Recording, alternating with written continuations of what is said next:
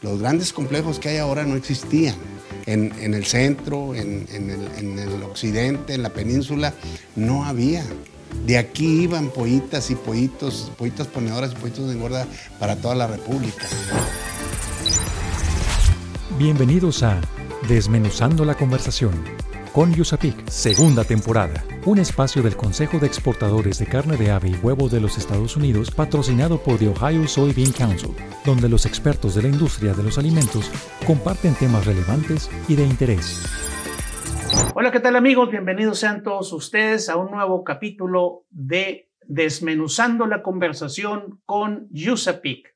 Yo soy Jaime González, soy consultor de Yusapik que es el Consejo de Exportadores de Carne de Ave y Huevo de los Estados Unidos. En esta ocasión nos encontramos en presencia de don Jaime Isao Yesaki Cavazos. Pero, ¿quién es Jaime Yesaki? Veamos esta breve semblanza de Jaime Isao Yesaki Cavazos. Empresario regiomontano del sector avícola, desarrollado con la cultura del trabajo y del esfuerzo, graduado en la Escuela de Negocios IPADE en la especialidad de dirección estratégica. Cuenta con una experiencia de más de 60 años como productor avícola y cerca de los años 90 comenzó a participar en los organismos del sector. Fue presidente de la Asociación de Engordadores del Estado de Nuevo León. De 1993 a 1995 fue presidente de la Unión Nacional de Avicultores, una. En el Consejo Nacional Agropecuario fue vicepresidente en cinco ocasiones y presidente del 2004 a 2008. Como presidente del Consejo Nacional Agropecuario, tuvo la oportunidad de apoyar a la promoción de productos hechos en México en países como China, Corea, Japón, Alemania, entre otros. Además, tuvo la oportunidad de estar presente en las negociaciones internacionales de los tratados comerciales del sector agroalimentario. Ha participado como integrante del Consejo Consultivo de la Facultad de Agronomía de la UANL. Ha sido asociado, consejero y tesorero de la Fundación UANL-AC, donde actualmente funge como presidente. Ya estamos de regreso. Le damos la bienvenida a mi tocayo Jaime Yesaki. Bienvenido seas a este programa de Desmenuzando la Conversación. Vamos a platicar un ratito de todo, de toda tu trayectoria. ¿Estás de acuerdo? Sí, claro. Muchas gracias por la invitación a este programa de, Desmenuzando la Conversación. Vamos a hablar de pollos y huevos. A ver, Tocaño, platícame un poquito del origen de tu apellido Yesaki. ¿De dónde viene? ¿Cómo es eso? Ah, bueno, pues es, es una historia de, un inmigrante japonés. Mi padre llegó de Japón por allá, por 1935. Y, bueno, pues eh, él era un joven soltero, llegó por Manzanillo y, finalmente llegó aquí a Monterrey y se casó con una china. Mi, mamá es china de China, Nuevo León. Entonces, este, por eso mi apellido Yesaki Cavazos. Pero mi papá no hablaba español. Entonces, eh, él eh, se comunicaba, desde luego, con el poco español que, él conocía. Yo considero que muy arrojado, ¿verdad? Un hombre aventurero, porque venirse sin hablar el idioma a otro continente con un lenguaje totalmente diferente, pues, pues tenía mucho valor o realmente estaba muy joven y se venía a enfrentar con cosas en la vida, ¿no? Este. Qué interesante. Entonces, es origen japonés. Japonés y mexicano. Por supuesto, no, no, fuiste a nacer a aquel lado ni nada. No, no, yo soy regio, ¿verdad? Yo nací aquí en Monterrey y aquí me crié y, y bueno, pues sigo aquí en Monterrey. Excelente. Muy bien. Una segunda pregunta que podría hacerte es, ¿cuál fue tu primer acercamiento al negocio? ¿Cuándo descubriste que tenías una habilidad para un trabajo muy peculiar que ahora sé que se llama sexador. ¿Sexador de, pollitos? Sí, es, eh, es un trabajo técnico, es un oficio técnico. no se requiere un estudio en la universidad, se requiere práctica. Y eso, bueno, pues es eh, precisamente obra de, pues, el destino, la casualidad. Resulta que mi padre, eh, ya con el tiempo, pues hablaba un español mejor y entonces los japoneses de la localidad que tenían dinero y tenían establecimientos, cuando les hablaban de la embajada de Japón en México que venía algún japonés, algún ingeniero a ojalá lámina o algún equipo representativo del Japón, buscaban a mi papá, porque mi papá tenía un trabajo que era, este, era de, vendedor de, artículos novedosos y, y alguna joyería de fantasía. Y entonces él podía dejar su trabajo pendiente para el día siguiente y le reponían a mi papá el dinero que se hubiera ganado los japoneses, ¿verdad? porque había una colonia muy pequeña pero muy unida de japoneses. Entonces a mi papá le encantaba eso, este, andar atendiendo a los japoneses que venían a diferentes eh, asuntos. Y un buen día llegó un sexador. Y que contratado por, por una empresa eh, de origen norteamericano que, eh, producía pollitos aquí en Monterrey, que se llamaba Western Hatcheries. Y esa, esa empresa eh, contrató al japonés para que le sexara las pollitas ponedoras, porque la avicultura aquí empieza con pollitas ponedoras. Mm, unos años enseguida llega el pollo de engorda, pero lo primero que llegó fueron las pollitas ponedoras. Y entonces ese japonés viene a desempeñar ese trabajo. Y entonces él requería de un joven que hablara inglés y que le ayudara a contar los pollos, porque son muy rápidos, se sexan mil pollitos por hora. Entonces, ¿Cuántos? Mil pollitos por hora, ¿verdad? Entonces, tienes que, eh, es una disciplina y es un trabajo muy, muy, muy pesado. Y entonces, este, mi hermano, mm, que sigue de mí para arriba, él habla buen inglés, porque fíjate que lo que son las cosas, él habla buen inglés porque en aquel tiempo las eh, muchachitas norteamericanas venían al verano en el tecnológico.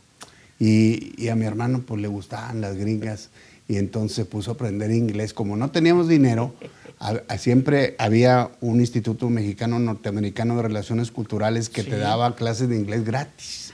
Y él, y él eh, fue a aprender inglés y entonces él fue el que, mi papá le dijo, bueno, pues aquí está mi hijo, ahí él le ayudaba entonces fue este, involucrando con él y, luego pues fue aumentando, porque era cuando estaba empezando la avicultura aquí en, Nuevo León, la avicultura comercial entra a este país por aquí, por Monterrey. Aquí estaban todas las incubadoras. Los grandes complejos que hay ahora no existían.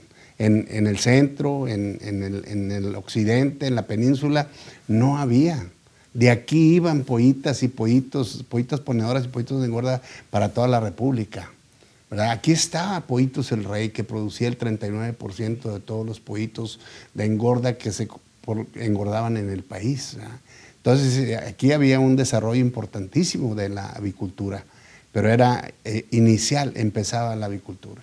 Entonces, perdón, ese técnico japonés que no hablaba inglés, no hablaba, no hablaba español, pero sí hablaba inglés. Ok, no hablaba español, pero hablaba inglés. Llega a trabajar aquí, pero necesita de los servicios de traducción.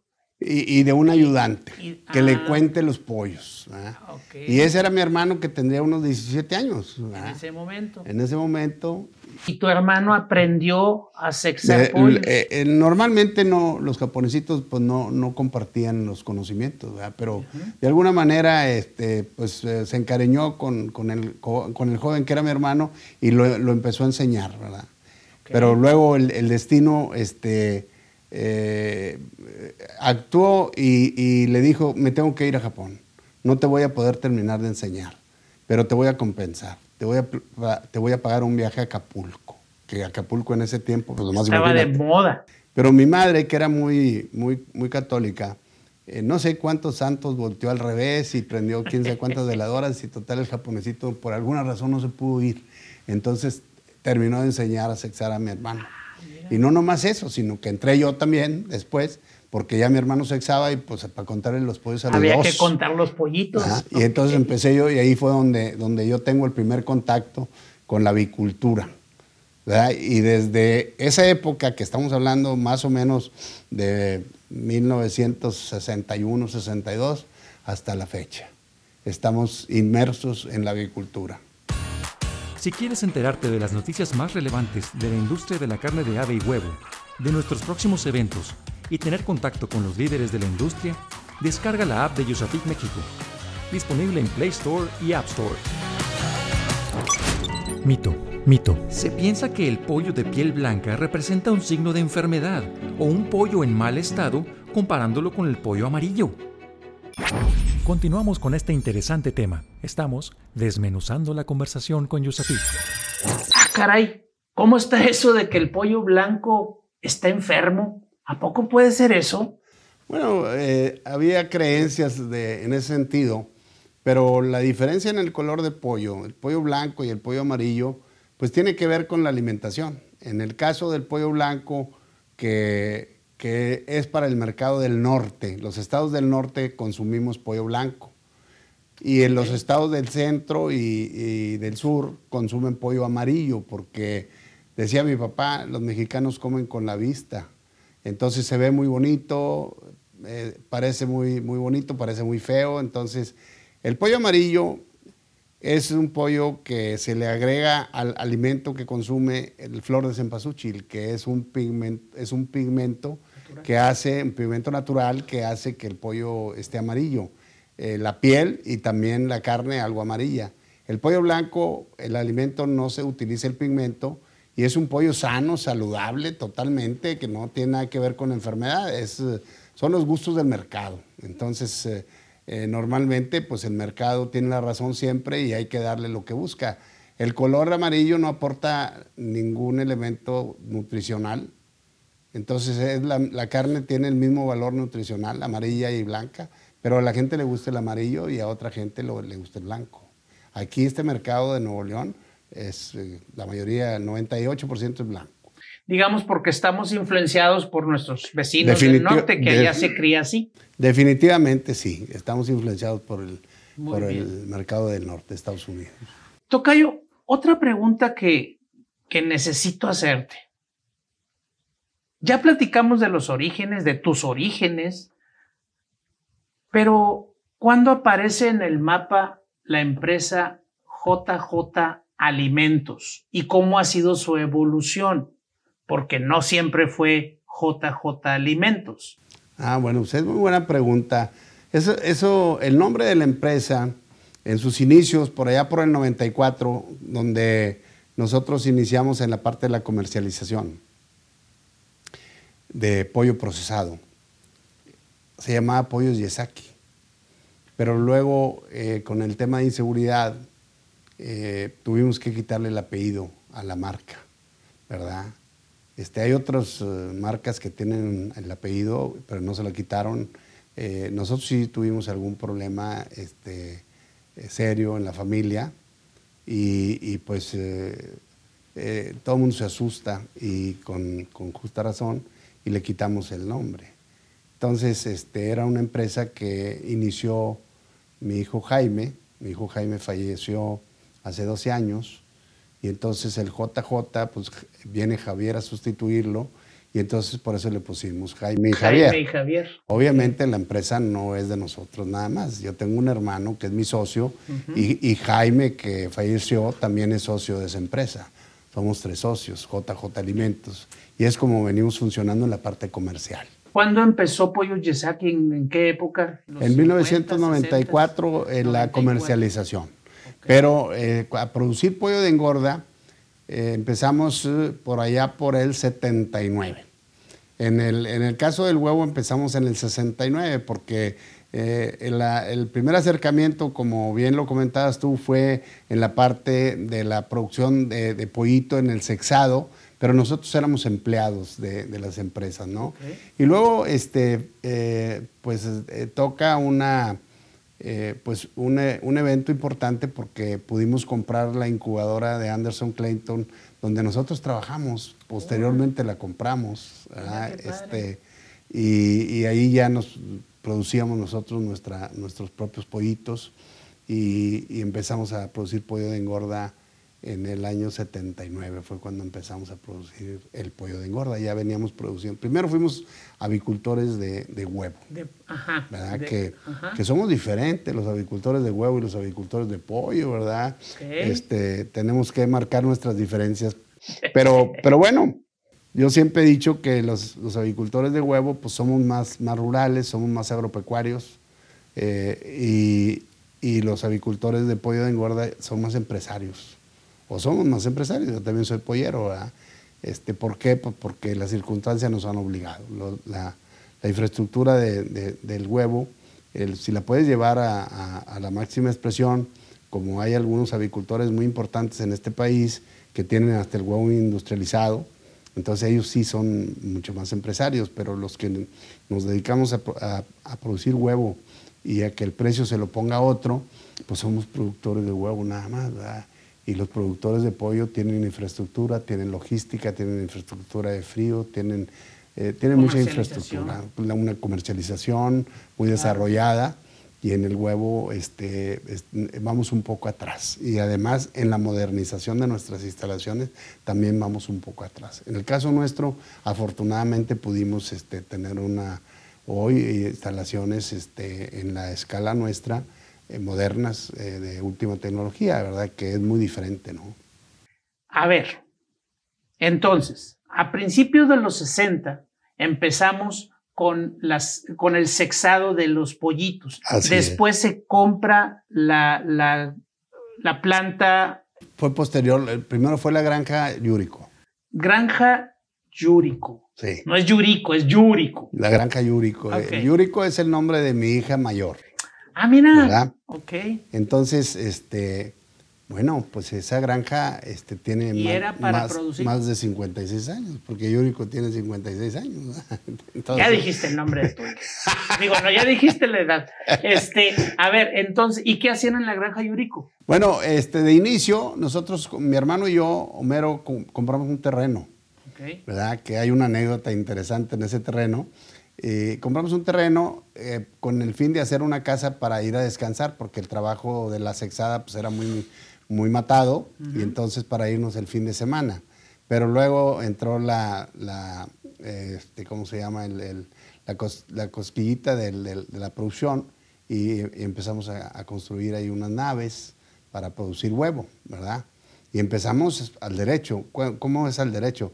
Creando la pollita, porque en ese tiempo podías comprar la pollona de 18, 20 semanas. Ya casi lista. Ya lista para poner. Y nosotros la empezamos a crear desde un día y nosotros las vacunábamos y nosotros las, atendíamos, ¿verdad? Entonces, pero la anécdota tiene que ver con la compra del terreno. Eh, nosotros compramos un terreno de 20 hectáreas, y, pero no lo medimos. Entonces, este, el, terreno nos lo vendió un, señor que era comerciante, una persona este, conocida ahí en el pueblo del Carmen, y luego este, pues nos lo vendió caro también, este, comparado como andaba el mercado. Y, entonces, eh, finalmente, el terreno no eran 20 hectáreas, eran 13 y pico de hectáreas, 13, 7 mil, casi 14. Y entonces, este, el, vendedor nos dice, no, no, nos sorprendió porque nos dice, oye, ya medimos el terreno y no mide 20 hectáreas. Dice, bueno, yo les estoy vendiendo un lote. ¿Lo quieren o no lo quieren? Porque el precio no va a cambiar. No, bueno, pues sí lo queremos. Entonces, este, pues bueno, vamos al notario y el notario era muy amigo de mi papá y era amigo de él, del señor que los vende. Entonces nos dice, este, oye, eh, Abelardo, tú, yo tengo la obligación como notario, como amigo tuyo y como amigo del papá de estos jovencitos, de decirles que los estás robando porque les estás vendiendo el terreno muy caro. Ese terreno no vale lo que tú le estás pidiendo. Y el señor, muy tranquilo, ¿verdad? dice, bueno, pues, pues pregúntale si, si, les interesa en ese precio, ¿verdad? Y, ya. Si no, pues no. Y si no, pues no. Y nos preguntó, ¿ustedes están dispuestos a pagar ese precio? Que es muy caro. No, pues sí, estamos dispuestos a pagarlo. ¿verdad? Bueno, se acabó la discusión, pagamos el precio, ¿verdad? Y compramos el terreno. Y, ahí instalamos, este, empezamos a instalar las, las ponedoras. Ok, y entonces empezaron a, a criar las pollitas. Sí y luego recolectar el huevo. Así es, y tenemos las crianzas y luego teníamos las, las eh, naves de, postura. Y al mismo tiempo se criaban los pollitos después. No, después. O, dejaron, o dejaron la producción de huevo. No, no, no la dejamos nunca. O sea, estuvieron eh, ahí. iniciamos en el pollo y teníamos. ¿Tres, cuatro años? Sí, no, este, eh, como unos, no, no, más, unos unos 14, 15 años en, más adelante, empezamos con el pollo de engorda. Ya. Y, hacían los dos procesos. Sí, hacíamos las, dos cosas, ¿no? Entonces vendíamos mucho pollo vivo. ¿Y después del pollo vivo y procesado también lo sacrificaban? Eh, no, nosotros vendíamos todo el pollo para el mercado vivo de la Ciudad de México. La Ciudad de México tiene una, un, mercado muy importante de pollo vivo. Ahora bien, después de haber tenido la granja de, o, sí, la, producción de, de, gallina, de huevo, perdón, la producción de huevo y luego la producción de, de pollito vivo o de pollo vivo engordado para luego mandarlo a la Ciudad de México. Luego viene la comercializadora de pollos Yesaki. Así es. Que es con, en la que sacrificaban el pollo. No, comprábamos pollo ya sacrificado. Ya sacrificado. Sí, y nosotros lo distribuíamos. Ok. O lo deshuesábamos. Hacíamos milanesas y hacíamos algunas piezas marinadas y lo, distribuíamos a través de algunos puntos de venta que hemos ido desarrollando. Sí. Y después de Pollos Yesaki siguen con el proceso, pero crean, eh, eh, Jaime Chico, Jaime Hijo, este, diseña la planta procesadora actual. Así es, sí. Hay un, hay un diseño, este, pues que estaba muy interesante. Jaime era muy, muy este, autosuficiente y él hizo el diseño y él hizo los contratos y él, él hizo todo y, estaba en columna en la planta cuando Jaime fallece y entonces pues eh, eh, nos encontramos ahí con un reto muy importante, ¿no? Y, había que sacar el proyecto había, Había que sacarlo adelante, ¿verdad? Después de que los proyectos se concluyen, eh, se da uno cuenta de lo que es capaz de hacer cuando uno está retado. Cuando uno está retado, eres capaz de muchas cosas que ni siquiera tú te imaginas que tienes las capacidades para sacarlas adelante.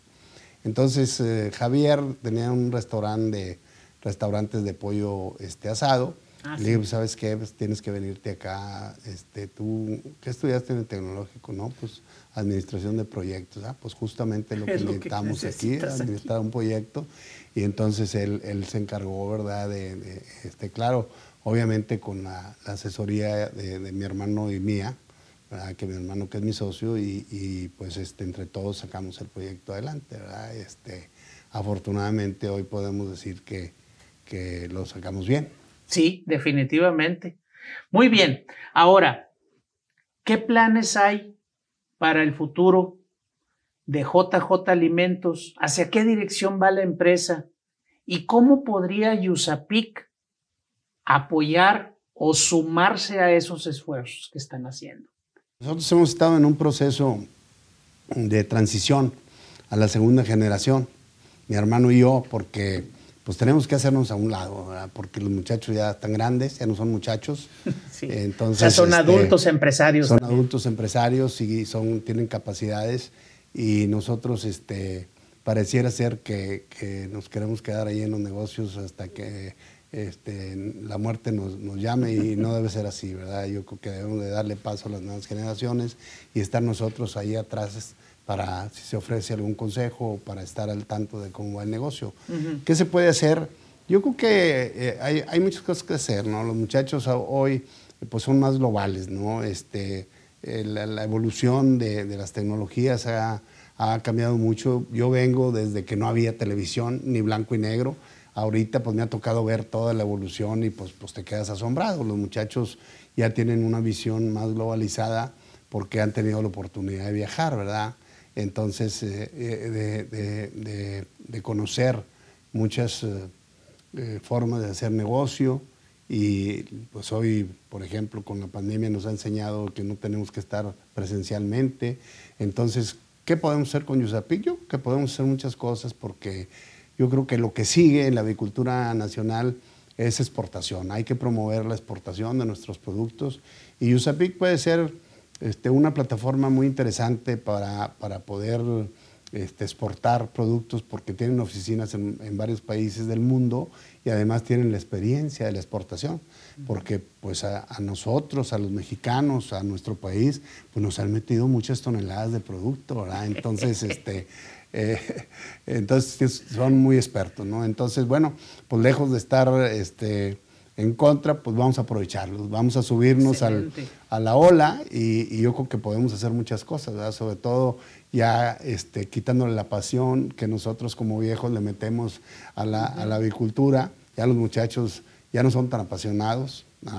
Quizá la pasión viene porque pues tú lo hiciste y tú lo empezaste desde cero y entonces pues lo defienden, ¿no? Los muchachos ya entraron en una plataforma diferente y yo creo que se pueden hacer muchas cosas. Sí, definitivamente estamos en el mundo globalizado, como dices, y, y, también necesitamos salir al mercado, salir a, la exportación y, y llevar nuestros alimentos, porque siempre hemos dicho nosotros en Yusapic que con la materia prima americana, y con la excelente mano de obra mexicana que hay y las plantas procesadoras que, emplean a estas personas, podemos hacer un... Y, la creatividad de los mexicanos. Definitivamente, podemos hacer definitivamente muchos productos de con calidad de exportación que se pueden vender perfectamente en cualquiera de esos países que tienen poder adquisitivo como son los asiáticos, los chinos, los japoneses, los hindúes y países que tienen muchísima población. Por ejemplo, pues no sé, la India tiene 1.300 millones de habitantes y seguramente el 10%, que son 130 millones, tienen un poder adquisitivo grande. Claro. Ahora, la, industria nacional eh, se ha modernizado y se ha tecnificado de manera importante. Hoy tenemos unas plantas que, pues yo me regreso, hace 60 años no existían, ¿verdad?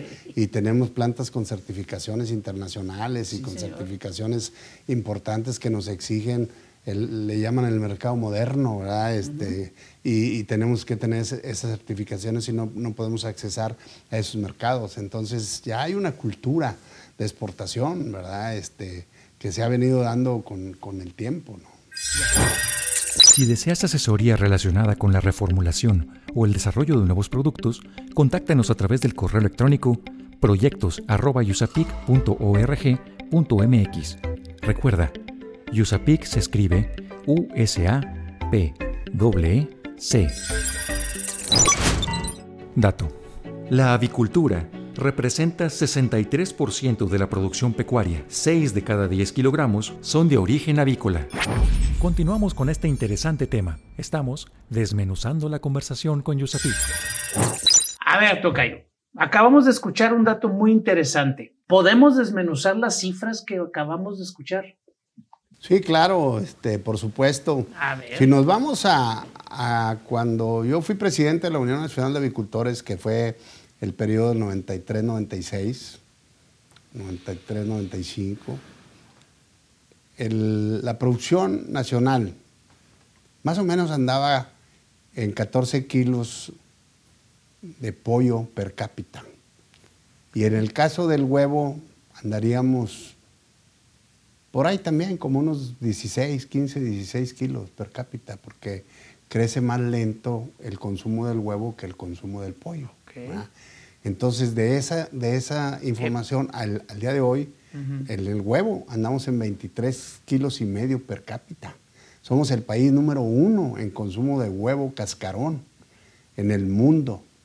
Y en el caso del pollo, pues también andamos muy bien, porque si nos vamos a la producción mexicana de, de pollo, andamos como cerca de 30 kilos per cápita y si le agregamos las, las importaciones eh, eh, que vienen de, Estados Unidos principalmente, eh, nos vamos como a 35 kilos, ¿verdad? Porque ese dato también es bien importante, porque cuando, cuando se firmó el Tratado de Libre Comercio, las importaciones de, de productos americanos de pollo eran alrededor del 5% relacionado con la producción nacional. Hoy en día andamos cerca del 19% de la producción actual de pollo. Entonces ha crecido mucho la producción nacional, pero ha crecido también mucho las importaciones, de, productos avícolas. Entonces, pues eh, ha crecido mucho el consumo. Entonces, eh, ¿qué sigue? Pues yo creo que en el huevo, yo pensaba, yo pensaba que cuando andábamos en 21 kilos que estaba topado el consumo, pero me he venido dando cuenta que no, no está topado. Pero también otra cosa es que es la proteína más barata que hay en el mercado, el huevo. Claro. Y, nosotros como, como industria, nosotros aportamos el 63% de la proteína animal que consume el mexicano. Somos la, la industria más importante en el abastecimiento de la proteína animal en este país. No hacemos tanto ruido porque no sabemos cacarear el huevo, pero este, somos los más importantes y, la gente tiene que estar consciente, pero más tiene que estar consciente el gobierno. Que, nosotros somos los que le damos de comer en ese, en ese porcentaje al pueblo de México. Nos tienen que proteger, tiene que haber políticas de Estado para que protejan a la industria avícola. Definitivamente.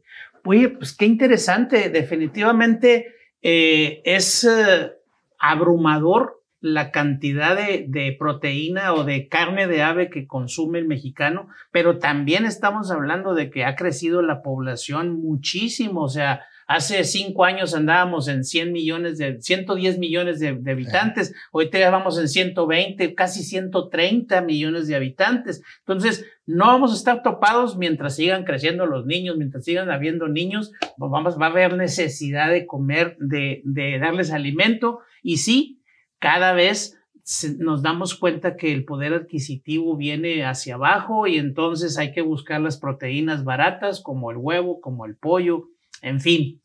Tocayo, mira, ya hemos platicado un buen de, de tus inicios, de cómo arrancaste acá en, en en Nuevo León, en Monterrey específicamente, con la crianza de, gallinas para poner sus huevitos, este, la crianza de pollos de engorda, el corte y deshuese o, manejo de los pollos en, en, las diferentes pollerías Yesaki, después la planta procesadora de alimentos, pues te debes de sentir muy, muy satisfecho de todo eso que has logrado y como bien decías, hay que darle paso a las nuevas generaciones y ahora te vemos aquí en la Fundación UANL, en la Universidad Autónoma de Nuevo León específicamente, como presidente de, este, de esta fundación.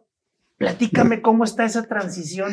Yo he participado mucho en las organizaciones empresariales Nunca en el gobierno, en, la parte... Tipo canacos, canacitas. Bueno, eh, eh, eh, me tocó presidir la Unión Nacional de Avicultores, que es nuestro organismo máximo, que es una organización importantísima y bien estructurada en, los años 93, 95, 96.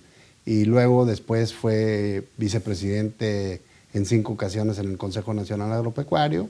Luego fui presidente del Consejo Nacional Agropecuario del 2004 al 2008 donde nos tocó hacer una labor muy interesante de la promoción de los productos agroalimentarios de México en el mundo, porque nos tocó la suerte de tener un presidente Fox y un secretario Usabiaga que tenía una mentalidad de exportación y hubo muchos apoyos para la exportación, para los productores medianos y pequeños, y hoy se está cobrando esa factura. Hoy, este, desde mi punto de vista muy particular, respetando los puntos de vista que pudieran tener otras, este, pues otros líderes, otras personas, eh, esto se debe a toda la promoción que se hizo en aquellos años, la balanza comercial positiva en el sector agroalimentario, ¿no?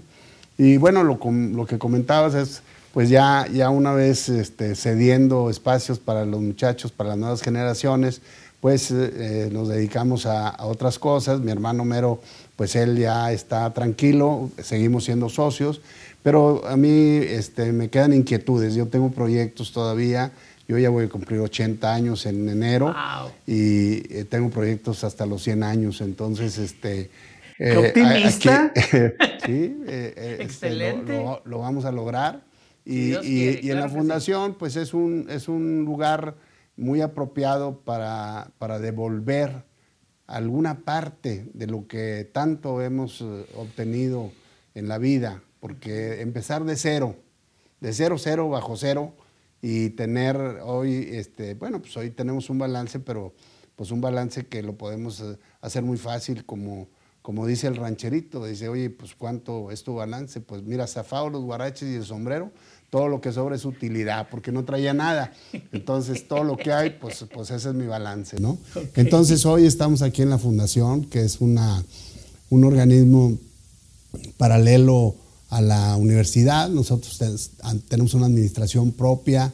Nosotros vivimos de, de los eh, donativos que nos dan personas físicas y empresas para ayudar a los muchachos que tienen talento, pero no tienen recursos económicos. Entonces los becamos, les damos una beca de sostenimiento para que se compren un lonche y para, para el camión, porque hay mucha deserción, hay muchas carreras truncas, porque los muchachos no tienen para el camión. Y eso me parece que, que es un crimen, ¿verdad? Desperdiciar una vida porque no tienen para el camión. Entonces nosotros estamos trabajando y, y tenemos mucha gente generosa, ¿verdad? Aunque la cultura del del altruismo en, México pues no está muy desarrollada, pero nosotros estamos yendo a buscarlos, a los empresarios, a los amigos, a los compadres, para que nos ayuden a ayudar. Y, hemos estado siendo exitosos. Yo ya tengo alrededor de 13 años aquí en la fundación como consejero, luego como tesorero y hoy pues debido, me, gané el, puesto este, por andar trabajando bastante. la rifa del tigre. La rifa del tigre. ahora sí que la rifa del tigre. Y dijeron, bueno, pues este cuate está bueno para, para que sea el presidente. Pero, pero tenemos un consejo muy participativo, ¿verdad? Porque una, una persona sola no, no llega muy lejos. Entonces tenemos que hacer trabajo en equipo. Los consejeros son, son muy, este, muy, muy este, ¿Participativos? Sí, son participativos, pero, pero también le ponen dinero. son muy generosos. Entonces, este, todos ponemos dinero. Aquí todos ponemos dinero, Tocayo. Sí, lo sé. Eh, todos. Entonces, este, no es obligatorio, pero sí es necesario. Entonces le ponemos y, damos becas y estamos ayudando a muchos muchachos y estamos acercando la fundación a la universidad y a la sociedad civil para que conozcan qué es lo que hacemos y también la transparencia de los recursos, el manejo de los dineros que nos confían para que demos becas. También manejamos el sorteo de la siembra cultural a través de la promotora de sorteos y todos los remanentes que hay eh, se utilizan para para un programa que hay de movilidad internacional para que los muchachos puedan ir un semestre o dos semestres al extranjero y que, pues, que se les abra el mundo, ¿verdad? Por ejemplo, hace tres años que, que el rector este, les dio el banderazo de salida, eran como 300 muchachos y, y les hace una pregunta y le dice, ¿cuántos de ustedes nunca se han subido a un avión? La mitad nunca se habían subido a un avión, son muchachos que están estudiando ya la carrera. Entonces, Complicado. Ah, muy complicado y, la globalización, el, salir al mundo les cambia la vida a los muchachos, les cambia la visión, ¿verdad? Porque ven cosas que, nunca se imaginaron que había. Entonces, este, pues hoy estamos tratando de devolver un poquito de lo mucho que hemos obtenido, Tocayo. Entonces, pues, y lo hacemos con mucho gusto, lo hacemos con pasión, como todo lo que hacemos, ¿verdad? Porque mi lema es que tú tienes que ser el mejor. Si tú eres bolero, tienes que ser el mejor bolero. Si eres vendedor de periódicos, tienes que ser el mejor vendedor de periódicos. Y si eres presidente de la fundación, vas a tener que ser el mejor presidente de la fundación. Perfecto. Pues muchísimas gracias, Tocayo, por, por esta entrevista. Eh, cuenta con USAPIC para lo que podamos apoyar, ayudar, ya sea en promoción o no sé, luego vemos pero este, estamos dispuestos a sumarnos a estas causas que, que apoyan a la gente este, y que los hacen salir adelante, todo por el bien de la industria, del, del país inclusive. Pues Tocayo, yo quiero felicitarlos por este tipo de programas que hacen ustedes, porque pues son, son programas que, que animan a la gente, ¿verdad? Tenemos en esta época, tenemos que hablar de cosas positivas, de cosas exitosas, porque ya hay muchas cosas que no nos gustan en el ambiente, entonces tenemos que cambiar esa, esa parte, ¿no? Pues yo los felicito por, por, hacer este tipo de programas, ojalá que continúen con este, con este trabajo. Muy bien, pues muchísimas gracias. Amigos, pues eso fue todo por hoy. Les agradecemos su presencia, que nos visiten en nuestras plataformas de Spotify y de eh, Apple Podcast y todas las que se encuentren por ahí. Estamos en Desmenuzando la Conversación con Yusapik. Yo soy Jaime González. Nos vemos en la próxima. Desmenuzando la conversación con Yusapik. Por esta emisión ha llegado a su fin. Te invitamos a que te suscribas a nuestro podcast, comenta lo que más te gustó en este capítulo y deja tus dudas para nuestros expertos. Estaremos atentos a resolverlas.